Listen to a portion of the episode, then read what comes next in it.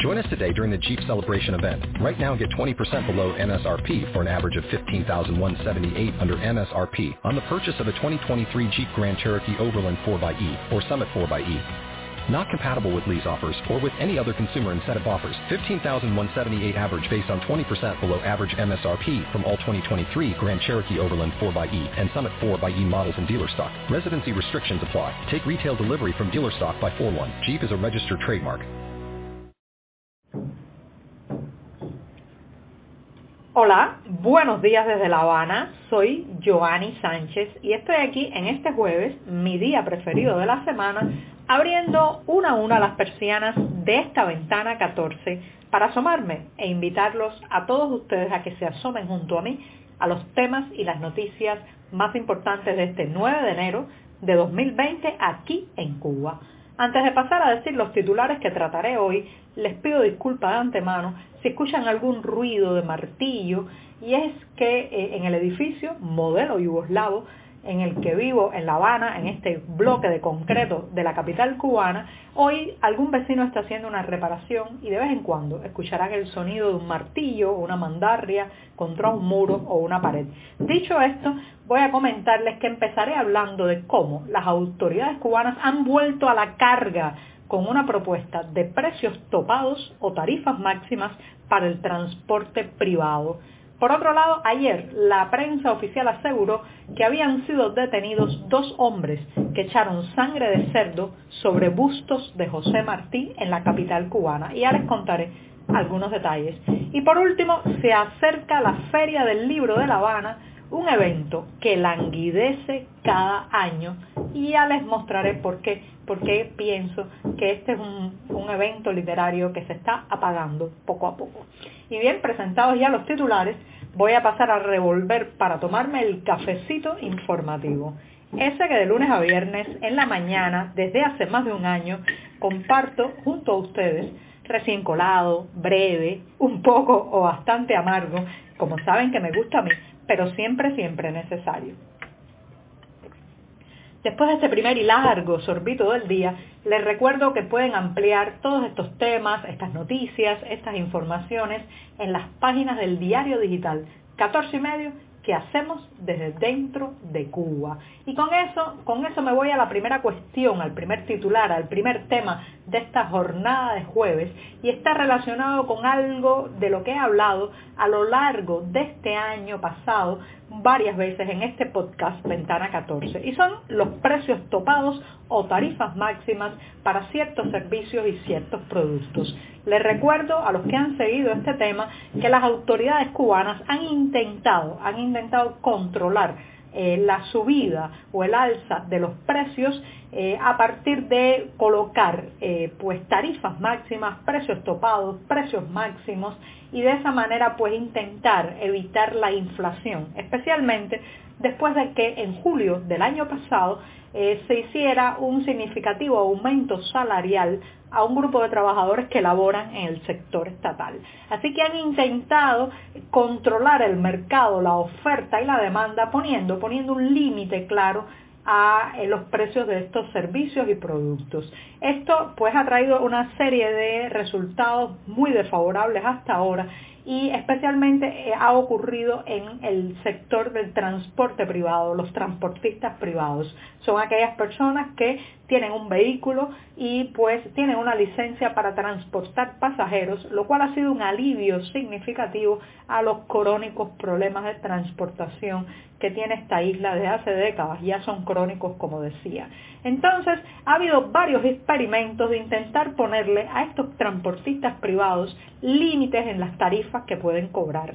Usted pensará, si es un, viajero, si es una persona que, que, usa este transporte, si es un cliente, usted pensará que eso es una buena noticia, porque gastará menos, su bolsillo se verá más aliviado, pero el resultado de estos intentos ha sido que muchos transportistas han entregado su licencia y ya no quieren laborar que particionan o parten en varios pedazos un mismo trayecto para cobrar por separado cada parte y por otro, bueno, pues que se establece toda una red informal e ilegal de pagos eh, para eh, enmascarar lo que está ocurriendo. Así que bueno, ahora las autoridades están, sobre todo de la Administración Provincial de La Habana, la capital cubana, con más de 2 millones de habitantes y una serie, una seria, perdón, una seria situación del transporte público, las autoridades habaneras están pensando decirle a los transportistas privados hasta aquí. Ahora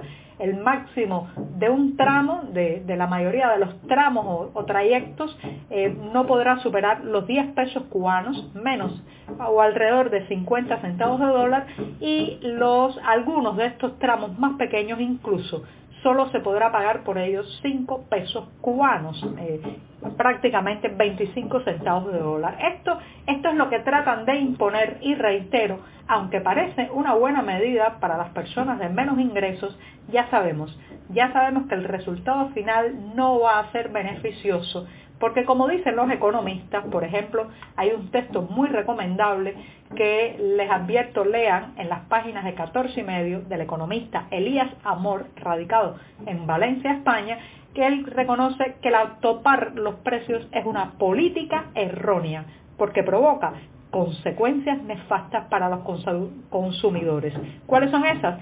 Desabastecimiento, mala calidad del servicio, malestar social. Así que bueno, estamos otra vez ante lo que puede llamarse este beso negro del control estatal sobre el sector privado, que es intentar regular y controlar los precios. Y ya sabemos, ya sabemos lo que va a pasar, pero vamos a ver, démosle el beneficio de la duda, pero muy probablemente la situación del transporte en esta ciudad se complicará aún más en los meses venideros.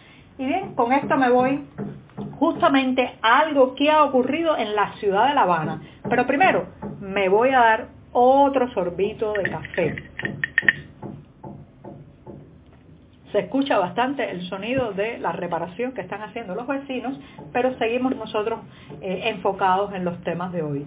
Eh, ayer, ayer la televisión cubana rompió el silencio sobre algo que estaba siendo muy comentado y había generado un gran debate y una polémica intensa en las redes sociales desde inicios de este año, desde el propio primero o 2 de enero, en que comenzó el 2020, pues había una serie de debates en las redes sociales a partir de un grupo, un grupo que había reivindicado acciones sobre bustos, imágenes de José Martí en la capital cubana. Ayer, ayer el noticiero estelar nos sorprendió rompiendo ese silencio y asegurando que habían detenido a dos integrantes del llamado grupo clandestinos, es el nombre que tiene este movimiento, les recuerdo que está inspirado el nombre en una película, una película del director Fernando Pérez, una película muy conocida en la cultura cubana, donde se narra eh, el accionar de jóvenes eh, en la lucha clandestina de los años 50, finales de los años 50 en Cuba, para enfrentarse a la dictadura de Fulgencio Batista. Inspirados en esa lucha clandestina, han nombrado a este movimiento, del cual aseguran las autoridades, están detenidos dos integrantes. Según, perdón, según el periódico oficial Granma, que publicó una nota, la policía ha detenido a dos sujetos. Uno se hace llamar Panter Rodríguez Baró, de 44 años, y otro Joel Prieto Tamayo, de 29. Y los acusa de ser, y esto es literalmente la frase que usa el órgano oficial del Partido Comunista, autores de la profanación de algunos bustos del apóstol José Martí. Es muy interesante, tienen que leer la nota oficial, hay que leerla, recuerden, en gramática. La gramática es la gramática para leer gramma, eh, que tiene toda una neolengua, una pseudolengua, y es muy interesante porque el periódico oficial Gramma, la nota oficial, habla, además de eh, cuestionar el accionar, el supuesto accionar de estos dos hombres, no menciona el nombre del movimiento clandestinos y por otro lado también acusa a las redes sociales y a los medios alternativos de haber difundido con mucha celeridad, con poco tiempo entre el hecho y la publicación lo sucedido en los primeros días de este mes. Al parecer ha habido una serie de eh, acciones sobre bustos de Martí echándole sangre de cerdo, según dicen eh, los organizadores de este movimiento, que todavía, claro está, no se conoce ningún nombre, ningún rostro, porque, entre otras cosas, el grupo Clandestinos en Internet desmintió que tuviera alguna relación con los dos hombres detenidos, los dos hombres que ha mencionado la prensa oficial como parte como parte de estas acciones. Así que habrá que seguir este tema, vamos a ver qué se abre a partir de ahora, pero lo cierto es que el oficialismo puede eh, utilizar el arresto de estos dos presuntos miembros de clandestinos para eh, lanzar una racia más grande, más intensa contra grupos opositores y medios independientes. Hay que, hay que leer entre líneas la nota oficial, pero esto es lo que hay. Mientras tanto, en las redes sociales hay un gran debate sobre si estamos en presencia de un evento de protesta, rebeldía o de vandalismo. Asómese, asómese a las redes sociales, mire todo lo que se está diciendo ahí y sobre todo siga, siga la información oficial porque aquí, aquí habrá mucha tela por donde cortar. Esto, esto parece que empieza ahora. Y con eso, hablando de empezar ahora, les recuerdo que en febrero, del 6 al 16 de febrero, en pocas semanas, abrirá sus puertas la Feria Internacional del Libro de La Habana. Está, está en su edición vigésimo novena, pero esto es un evento que va languideciendo por dos razones. Una, que está ocurriendo en todas partes y a nivel internacional, y es que las nuevas tecnologías, la posibilidad de leer en formatos digitales y una serie de fenómenos modernos está restando cada vez más tiempo a la lectura, a la lectura, al gusto por el libro, al gusto por acercarse a la letra impresa. Eso es internacional y está también llegando a Cuba. Pero por otro lado, la censura, y eso sí es muy local. Una feria del libro donde no se presentan autores eh, como Mario Vargas Llosa, eh, también por ejemplo como eh, autores cubanos que han sido incómodos al oficialismo, Reinaldo Arenas, Guillermo Cabrera Infantes, eh, eh, Padilla, el poeta Padilla, en fin, una feria del libro que tiene tanta lista de autores censurados en el pasado y en el presente también que viven aquí y no son publicados o al menos no difundidos